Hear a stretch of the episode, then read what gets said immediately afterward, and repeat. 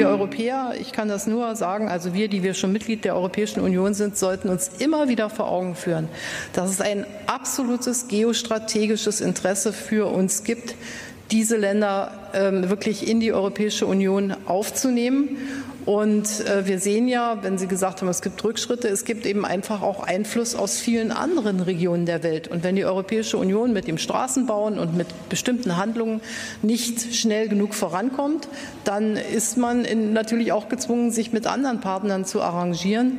Und wir müssen deshalb auch von unserer Seite, ich spreche jetzt hier als ein als deutsche Bundeskanzlerin und Mitglied der Europäischen Union immer wieder uns vor Augen führen, wie wichtig geostrategisch äh, die Annäherung dieser Länder an die Europäische Union ist.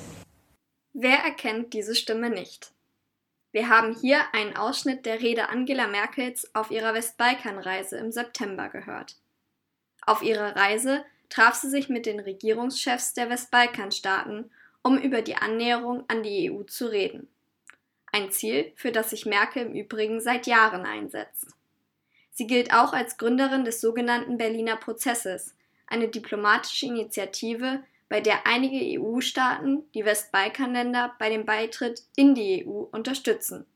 Und damit ein herzliches Willkommen zu unserem Podcast Kaffee und Konflikte, der Podcast für Sicherheitsthemen.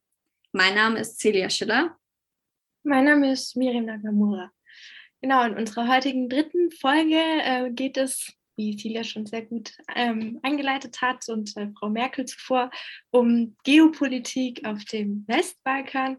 Ähm, und dafür haben wir ein tolles Interview mit dem Herrn Dr. Relic von der Stiftung Wissenschaft und Politik in Brüssel. Ähm, aber bevor wir jetzt gleich zu dem Hauptteil kommen, wollten wir noch einmal kurz eine Definition geben, was denn eigentlich Westbalkan heißt. Ähm, das ist nämlich ganz interessant, weil nämlich laut der EU-Definition umfasst der Westbalkan alle Staaten, die sich auf der Südost südosteuropäischen so, Halbinsel befinden und nicht Teil der EU sind.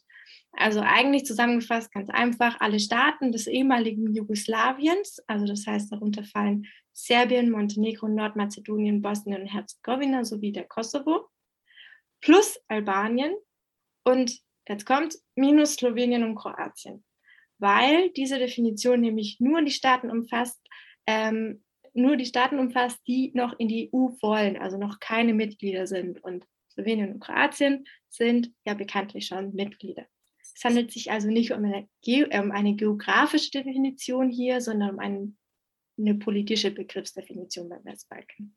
So, ich hoffe. Das habe ich aber auch nicht gewusst, Miriam. Sehr interessant. ja, das ist halt die EU-Definition. Ähm, aber so verstehen wir tatsächlich sehr oft Westbalkan. Ähm, ja, ich hoffe, das hat jetzt nicht jemanden erschlagen, aber ich glaube, es ist ganz wichtig, vorher, bevor man über diese Region spricht, die vielleicht nicht jedem so gut bekannt ist, ähm, ein Bild zu haben, was das alles umfasst. Ja, und äh, bevor es wie gewöhnlich zum Interview kommt, noch eine Nachrichtenübersicht von uns in 100 Sekunden. Und dann kommt es zum Halbteil und dann am Ende ähm, genau noch ein Spotlight. Dann wünschen wir euch viel Spaß.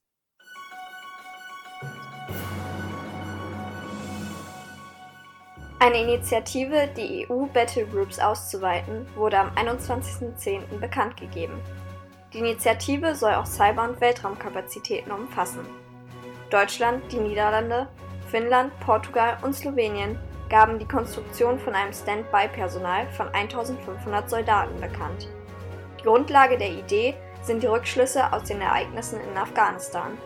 Des Weiteren berufen sich die Staaten auf den Artikel 44 des EU-Vertrages, welcher es Koalitionen von willigen Staaten erlaubt, eine solche Initiative durchzusetzen. Am 22. Oktober haben 43 Staaten eine gemeinsame UN-Erklärung abgegeben, worin unter anderem die Menschenrechtsverletzungen Chinas gegen die Uigurinnen verurteilt wird. In der Stellungnahme der Unterzeichnerinnen ist die Rede von politischen Umerziehungslagern, Folter, Zwangssterilisation und sexueller Gewalt. Die Staaten fordern von China einen ungehinderten Zugang in die betroffenen chinesischen Gebiete für UN-Mitarbeiterinnen und für die UN-Menschenrechtschefin Michelle Bachelet. Bisher verwehrt China Bachelet den Zugang nach Xinjiang, einer der besonders stark betroffenen Regionen. Unter den unterzeichnenden Staaten befindet sich auch Deutschland. Nach Angaben von Diplomatinnen hatte China zuvor Druck auf einige Staaten ausgeübt, nicht die Erklärung zu unterzeichnen. Dabei waren insbesondere Staaten betroffen, die von UN-Missionen unterstützt werden. Der chinesische UN-Botschafter sprach in Bezug auf die Vorwürfe von Lügen und grundlosen Anschuldigungen.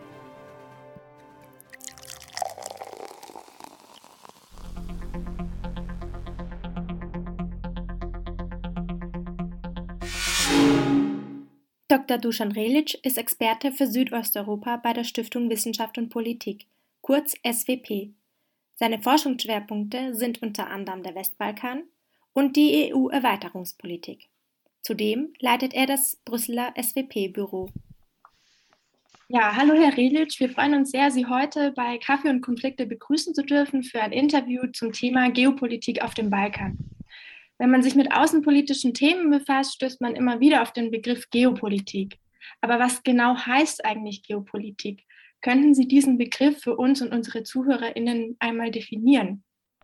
Könnte ich nicht. Ich glaube, dass Geopolitik eher eine Art von Kaballe ist. Wenn man nicht sicher ist, was, was eigentlich die politischen Vorgänge zu bedeuten haben, dann versteckt man sich oft hinter diesen großen Begriffen, dass man weltzusammenhängende politische äh, Ereignisse erkennt und dann sagt man eben Geopolitik. Äh, aber dass es große internationale Akteure gibt, wie die USA oder China oder Russland oder die Europäische Union, das stimmt und dass sie bestimmte, in bestimmten politischen Feldern ihre Interessen durchzusetzen versuchen, das ist natürlich eine Realität. Ja, dann kommen wir vielleicht auch schon gleich zur nächsten Frage. Und zwar, warum haben denn eigentlich so viele unterschiedliche Mächte ein Interesse, ihren Einfluss auf dem Balkan geltend zu machen? Das ist eine gute Frage. Dieser Teil Südosteuropas hat etwa 3,5 Prozent der Bevölkerung verglichen mit der Europäischen Union. Das heißt, da sind nicht viele Menschen unterwegs. Aber die geografische Lage ist interessant. Da treffen sich Nord und Süd und Ost und West und insbesondere die Landverbindungen Richtung Türkei und nach Asien gehen ja über diesen Teil Südosteuropas, über den Balkan. Aber ich glaube, es ist die jüngere Geschichte, die dazu geführt hat, dass das Interesse von außer, sind nicht außenstehende Mächte, sondern von anderen Staaten und Staatenbündnissen sich äh, verstärkt hat für Südosteuropa und für den westlichen Balkan. Nämlich, das war der Zerfall Jugoslawiens 1991. Bis dann war die Sozialistische Föderative Republik Jugoslawien ein blockfreier Staat, das heißt weder mit dem Westen noch mit dem Osten verbündet und innerhalb der globalen blockfreien Bewegung, die ja fast 100 Staaten umfasst hat, eine, richtige, eine wichtige Rolle einnehmend. Mit dem Zerfall Jugoslawiens öffnete sich ein quasi leerer politischer Raum im Sinne, dass äh, es noch nicht klar war, wohin sich die Nachfolgestaaten tatsächlich alle orientieren würden. Und insbesondere die amerikanische Politik lautete von Anfang an, dass man wünscht, Europa frei und integriert, whole and free zu sehen. Und das bedeutete aus der amerikanischen Perspektive, dass man die Region äh, in die transatlantische Integration sehen wollte. Das heißt perspektivisch in der NATO und auch in der Europäischen Union. Und bisher sind vier Nachfolgegebiete, Nachfolgestaaten der Region der NATO beigetreten. Slowenien, Kroatien, Montenegro, fünf Makedonien und Albanien und der Europäischen Union sind in dieser Region Kroatien und Slowenien beigetreten. Andererseits für Russland, das ja aus verschiedenen historischen und kulturellen Gründen seit Jahrhunderten dort präsent gewesen ist, auch im Verlauf des Zerfallprozesses des Osmanischen Imperiums, war das unerträglich, dass man quasi von dort weggetrennt wird. Und deswegen ist Russland bemüht, zumindest zu verhindern, dass alle Nachfolgestaaten Jugoslawiens der NATO beitreten, also dem westlichen Bündnis. Und als Mitglied des UN-Sicherheitsrates hat äh, Russland noch einen gewissen Einfluss auf die internationale Politik vor Ort, besonders wenn es um die Anerkennung der Sezession Kosovos den mehrheitlich von Albanern bewohnten Teil im Süden Serbiens, der früheren serbischen Provinz geht.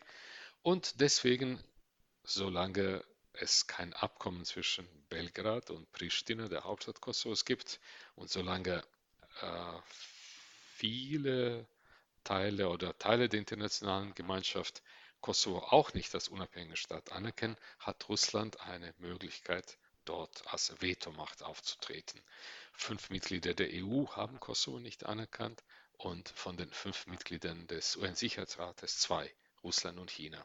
China ist an ein großer Gegner von sezessionistischen Bestrebungen, nicht nur wegen Tibet, sondern auch wegen der Geschichte mit den Uiguren in ihrem Lande. Und deswegen ist China auch da, um äh, Kosovo nicht als unabhängigen Staat anzuerkennen. Das ist sehr vereinfacht die jetzige Situation vor Ort. Ähm, genau daran anschließend hätten wir dann auch oder würde uns interessieren, ob es konkrete Folgen gibt durch diese diversen geopolitischen Interessen für die jeweiligen Staaten auf dem Westbalkan oder Balkan insgesamt. Oder können sich diese irgendwie auszeichnen? Sieht man da irgendeinen Einfluss, den wir wahrnehmen können? Folgen können verschiedenartiger Natur sein. Äh, wenn Sie meinen, dass zum Beispiel Staaten ziemlich schnell der NATO beitreten konnten, ohne dass die Qualität der Rechtsstaatlichkeit und der Demokratie äh, vergleichbar mit dem in den westlichen Staaten, dann hat es durchaus Folgen gegeben. Zum Beispiel Montenegro und auch Albanien sind der NATO beigetreten, obwohl die, die Rechtsstaatlichkeit in diesen Staaten nach wie vor sehr problematisch ist. Also geopolitische Gründe für manchmal, dass es Abkürzungen gibt, dazu, dass es Abkürzungen gibt. Andererseits äh, ist äh, die Bemühung, besonders jetzt in den letzten Jahren Chinas, wirtschaftlich in der Region Fuß zu fassen, etwas, äh, was einigen in der EU aufstößt, weil die EU sieht sich als Zukunft, äh, sieht diese Länder als ihre zukünftigen Mitglieder und wünscht, dass das ökonomische, politische System sich so weit wie möglich der EU annähert, auch mit den außenpolitischen Prinzipien und so weiter.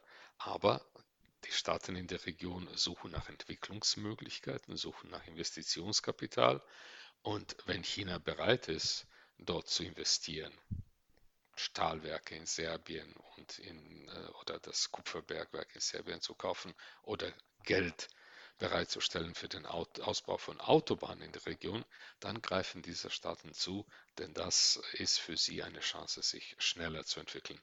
Das ist etwas, was nicht gut ankommt in der EU, in der NATO und deswegen gibt es immer wieder Spannungen und gegensätzliche Interessen. Ja, dann kommen wir auch schon zu unserer letzten Frage. Und zwar, nachdem der letzte Staat vom Balkan, nämlich Kroatien, zuletzt 2013 der EU beigetreten ist und weitere Mitgliedschaften durch das Veto anderer Mitgliedstaaten, Menschenrechtsverletzungen oder der fehlenden Anerkennung verhindert wurden, ist es dann eventuell im Interesse der EU und des internationalen Friedens, eine Alternative zum EU-Beitritt zu schaffen, wie zum Beispiel den Zutritt zum Binnenmarkt? Durch die Stabilisierung und Assoziierungsabkommen mit den Westbalkanländern, die als eine Vorstufe zur Mitgliedschaft gedacht sind, äh, sind auf beiden Seiten die Märkte weitgehend geöffnet.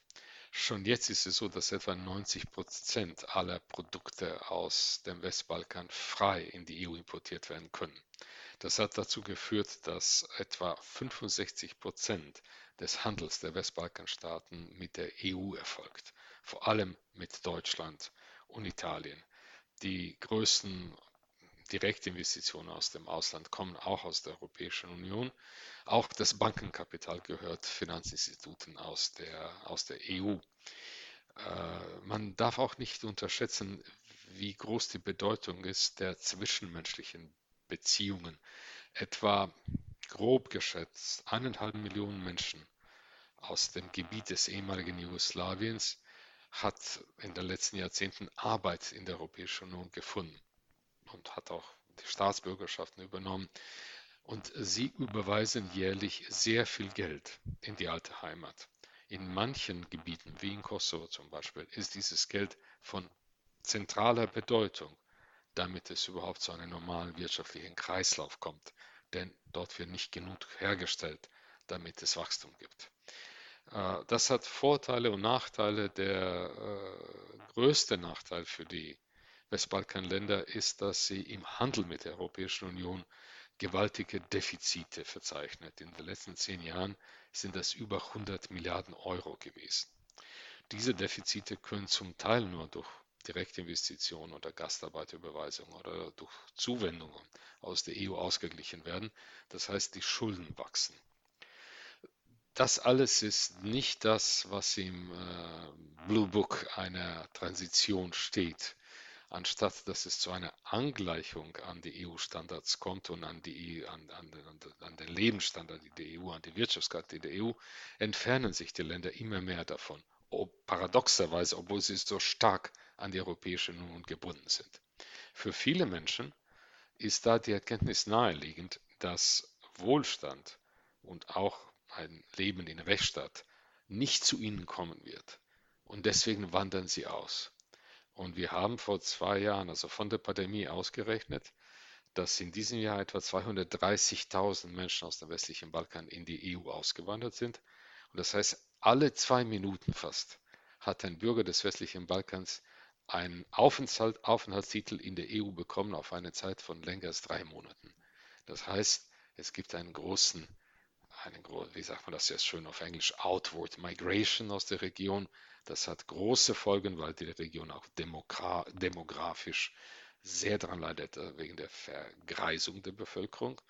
Und kombiniert mit den Folgen des Klimawandels, mit der unzureichenden äh, Umwelt, mit dem unzureichenden Umweltschutz, ist vor Ort eine Lage entstanden, die zuerst die Menschen dort hart trifft, aber auch die EU.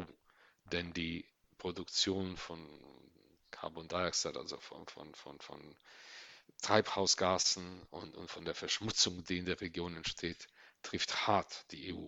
Und das ist vielleicht sogar ein viel wesentlicheres Interesse als ein geopolitisches Interesse unter Anführungszeichen, nämlich sicherzustellen, dass nicht im weichen Bauch Europas auf einmal eine große Umweltverschmutzungsschleuder entsteht. Oder die, die ist schon vorhanden, aber dass man sie nicht überwinden kann.